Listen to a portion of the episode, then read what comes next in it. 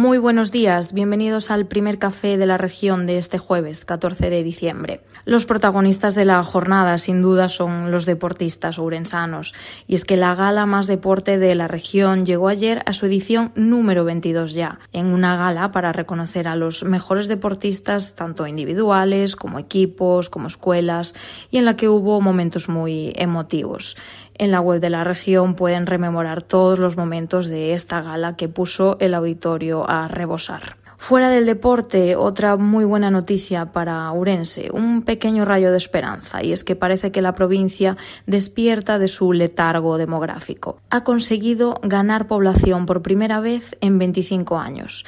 El boom ya habitual de venezolanos y colombianos se une ahora a la llegada masiva de ucranianos que se refugian de la guerra en nuestra provincia. Toda esta llegada de extranjeros explica la subida poblacional. Por otro lado, nos ponemos serios con un caso que conmocionó Ourense en los últimos tiempos. La jueza de instrucción 3 citó a declarar como investigado en un delito de malos tratos al novio de Nerea Añel. Este último será juzgado en febrero por presuntamente matar a la joven ourensana en enero de 2020. Y en la sección de provincia destacamos que Oseira refuerza su oferta hotelera con un complejo de cabañas. Para ampliar este minuto informativo, un poco más de un minuto, pueden seguir toda la actualidad en la web de la región. Que tengan un fantástico día.